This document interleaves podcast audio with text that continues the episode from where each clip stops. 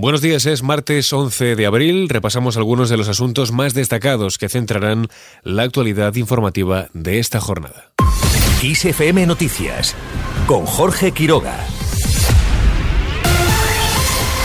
Comenzamos hablando de sanidad. Pedro Sánchez visita la farmacéutica IPRA tras el aval de su vacuna. El presidente del gobierno se desplazará hasta Amer, en Girona, para conocer las instalaciones de esta farmacéutica biotecnológica, cuya vacuna contra la COVID-19 ha recibido el visto bueno de la Agencia Europea de Medicamentos para su comercialización.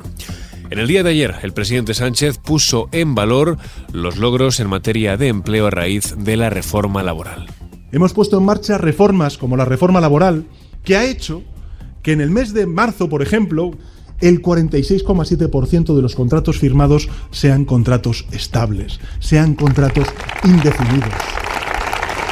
Esto es muy importante recordarlo, porque gracias a esa estabilidad, también nuestros mayores con la revalorización de las pensiones, nuestros trabajadores con la subida del salario mínimo interprofesional o la estabilidad en sus condiciones laborales y saben que pueden tener un futuro inmediato mucho más tranquilo de que el que tenían antes con la reforma laboral que perpetró el Partido Popular cuando gobernó durante los años 2012-2013. Por otro lado, Feijó se reúne con el primer ministro de Suecia. El máximo responsable del PP mantendrá una conversación y un encuentro en Estocolmo con el conservador Ulf Kristersson, quien recordemos también ocupa el cargo de presidente de la Unión Europea. Con este viaje, Feijó suma un nuevo capítulo a su agenda internacional antes de la presidencia española, recordemos, del Consejo Europeo, sobre la que el líder de la oposición ha pedido información y coordinación al gobierno de Pedro Sánchez. Al respecto del jefe del Ejecutivo, ha dicho que las cuentas para permanecer en Moncloa no le salen. Sánchez plantea un gobierno consumar porque hace tiempo que las cuentas no le salen.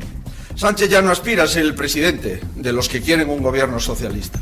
Sánchez quiere ser presidente de los que quieren a Colau ministra, de los que añoran el regreso de Mónica Oltra y sobre todo de los que quieren que los que fundaron Podemos y se fueron de Podemos porque se pelearon con Podemos ahora se sienten con los que se quedaron en Podemos en un Consejo de Ministros. Más temas, arranca la campaña de la renta. Este martes se inicia el periodo para presentar las declaraciones por Internet. Hay novedades como un umbral más bajo para las deducciones de planes de pensiones individuales o una casilla para criptomonedas.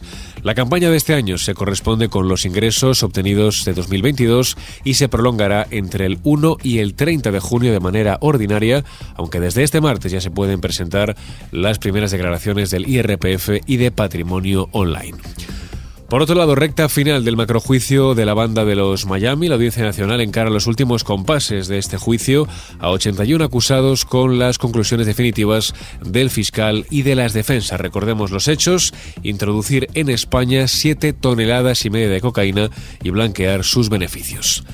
Al margen de este asunto, Valencia comienza un programa piloto para aprobar la semana laboral de cuatro días. La ciudad inicia este proyecto tras el lunes de Pascua y se repetirá los siguientes dos lunes de abril y también el 1 de mayo.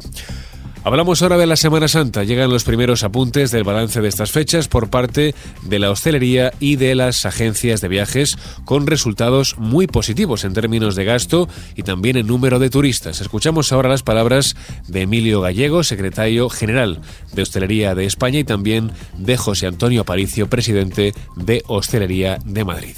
El balance de Semana Santa es muy positivo. Desde el punto de vista de la actividad de la hostelería ha sido muy fuerte. Las previsiones ya eran eh, en general positivas, pero en muchas zonas se han superado. Se confirman las previsiones que teníamos de incremento de un 5% de la facturación con respecto al año 2022, hasta incluso sobrepasarlo y llegar a en torno al 6-6,5% de crecimiento de la actividad de la hostelería en nuestra comunidad. Se recuperan ya niveles prepandemia, según indica también Carlos Garrido, presidente de la Confederación Española de Agencias de Viajes. Este año hemos eh, vuelto a recuperar los volúmenes eh, de facturación que tuvimos en el, en el año 2019, que ya fue un año récord. Los lugares más demandados por los españoles esta Semana Santa han sido los destinos de costa, las islas y también el interior peninsular. Más cuestiones. El precio de la luz subirá hoy un 74%. De esta forma, la tarifa media llegará hasta los 91,4 euros el megavatio hora, el segundo precio más alto en abril. Por franjas horarias, el precio más bajo se registrará entre las 5 y las 6 de la tarde, con 35 euros, mientras que el precio máximo se dará entre las 8 y las 9 de la mañana, con 142,13 euros el megavatio hora.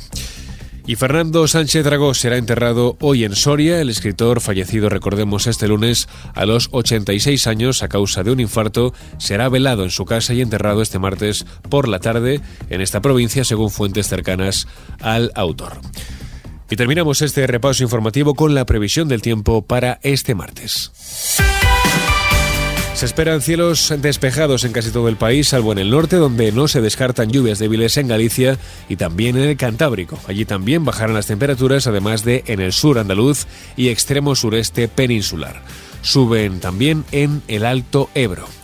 Así terminamos. Susana León estuvo al frente del control de sonido. Ya sabes que puedes seguir al tanto de toda la información, tanto en nuestro podcast como en los boletines de XFM. Muy buenos días.